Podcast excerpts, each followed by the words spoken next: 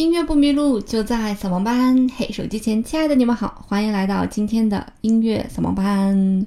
除了有音频版的音乐扫盲班，在微信公众平台搜索“音乐扫盲班”，就可以收到我们视频版以及文字版的推送啦。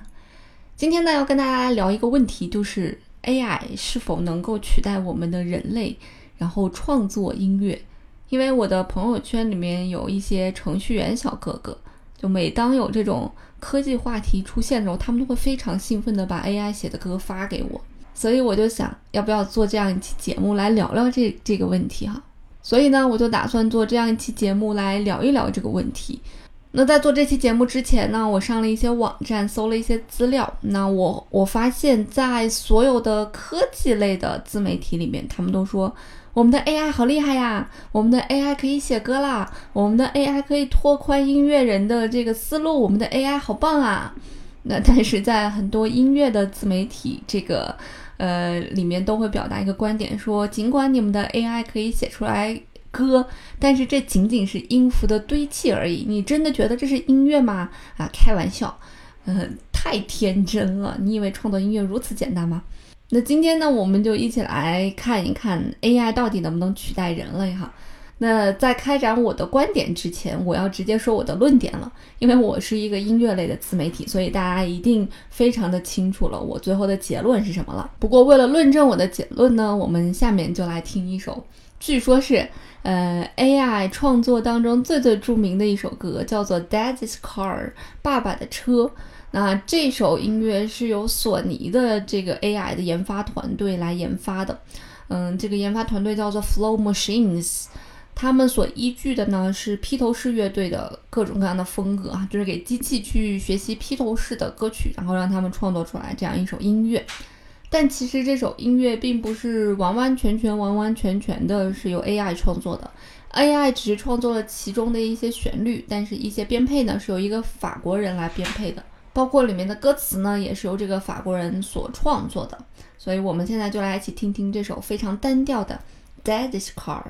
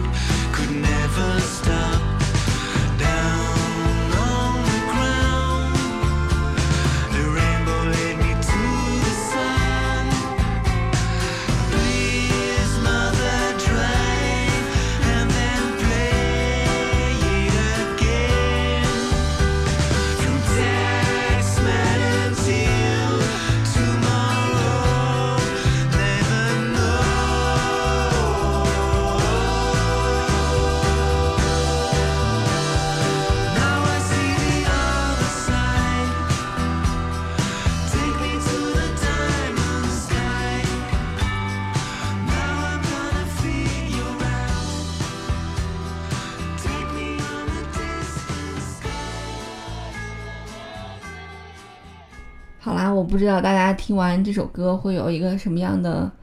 感觉哈。总之，我听完这首歌没有什么感觉。那呃，AI 在创作音乐的时候呢，无非就是基于它的大数据，然后来进行一个学习后的一个输出。其实这种和我们普通人写歌也很像。那我们普通人写歌其实也是因为聆听了大量的音乐，所以。呃，才在自己心目当中沉淀出来的一些东西，从而输出嘛。所以我们会发现，很多人在初期写作的时候，他都会有一个和什么人的创作比较相似的这样一个阶段。比方说，像贝多芬这种，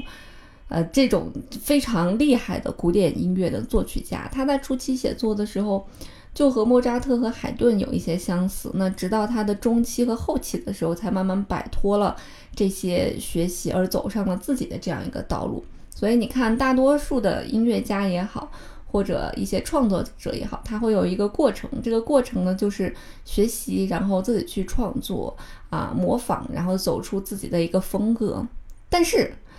AI 呢，只能做到前面的一个部分，它很难做到后面的一个部分。就是它可以比我们人类学习其他的音乐家学习的更快、更多、量更大。但是呢，它很难走到。摆脱这个东西，而自己创作出来一个新的东西。所以，即便今天 AI 可以创作出来再像披头士的披头士，它始终是 AI 创作出来的披头士，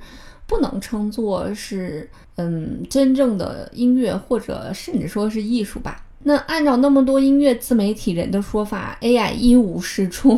那为什么还有那么多公司成立了这个呃 AI 的项目组？甚至中央音乐学院已经开始招收，嗯，博士生的 AI 这个音 AI 音乐的这个方向的博士生了呢。确确实实，音乐的功效可能有很多很多种。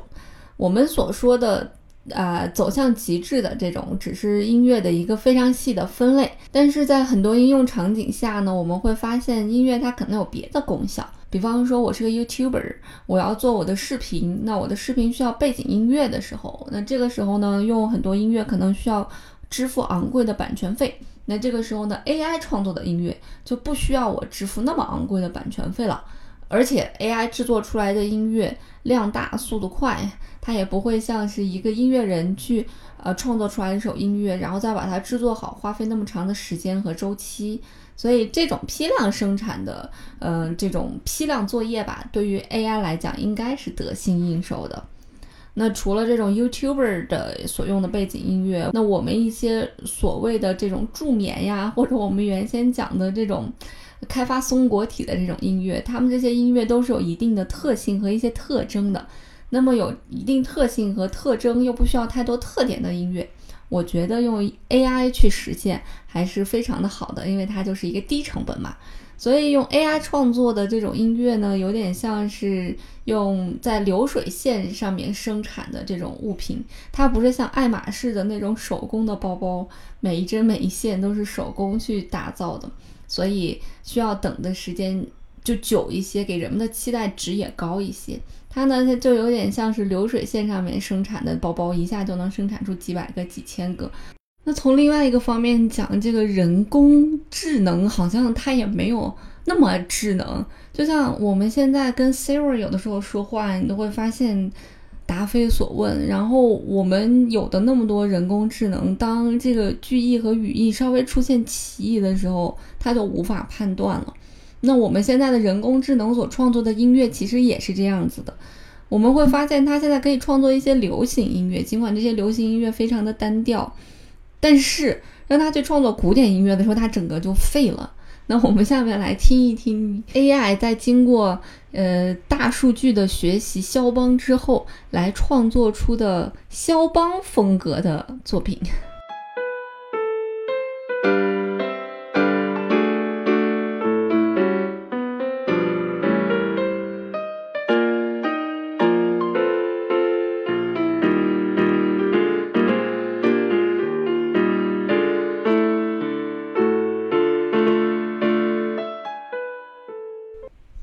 听完这一段音乐，你有没有感觉人工智能是真的不理解肖邦啊？肖邦实在是太难令人工智能琢磨了。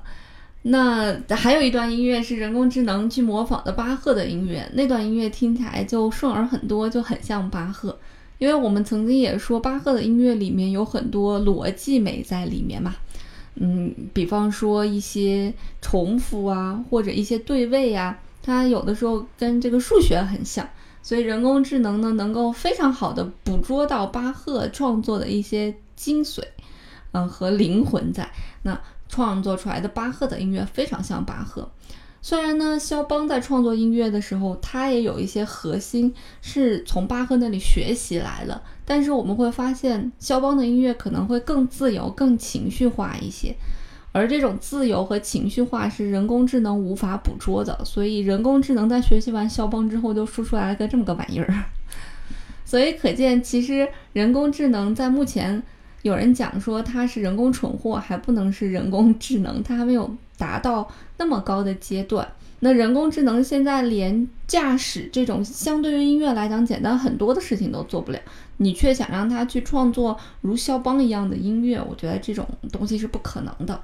而且呢，呃，很多艺术的品类，呃，不管是绘画也好，还是小说也好，因为人工智能不是也去模仿写《哈利波特》了吗？还是音乐也好，可能更多的是它背后的那种情绪的力量，以及创作者的那种情绪的力量。而人工智能它是一个完完全全就没有情绪的东西。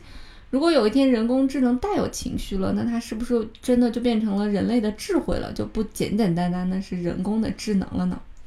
而且我们幻想另外一个场景啊，就有一天人工智能它已经非常牛了。他已经变成了，就是他创作的音乐。我们初听第一遍的时候就感觉哇，好受感动啊！突然想起来自己恋爱时候的那些时光，然后痛哭流涕。那这个时候呢，当他一曲演奏完毕，有一个人，有一个工程师站出来说：“说哈哈哈，这是我写的一段代码。”你会不会当时就觉得很崩溃，有一种被欺骗了的感觉？我不知道你有没有，总之我会有。前一阵子去看了拍卖会里面的。呃，一些画展哈，往往那些拍的高的出奇的画，我觉得至少有一个特点吧，这个特点就是它具有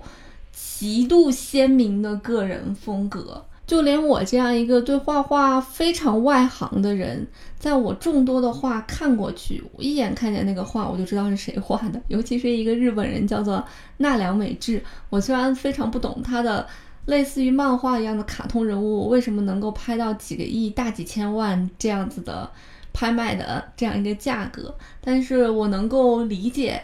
嗯，为什么他能够在这个绘画市场上占有那么独特的地位？就是因为我一眼就看出来这是奈良美智画的，我一眼看出来这就是这个赵无极画的，我就是一眼就能看出来是他们画的。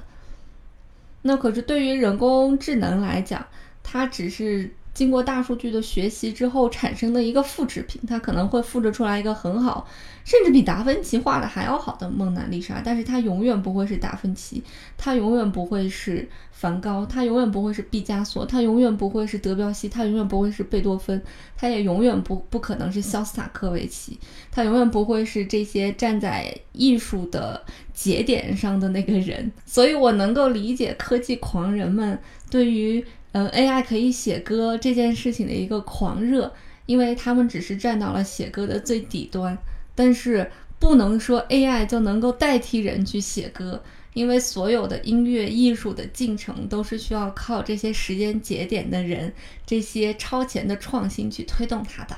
好啦，这就是我这一期的观点啦。音乐不迷路，就在扫盲班，我们下周再见啦。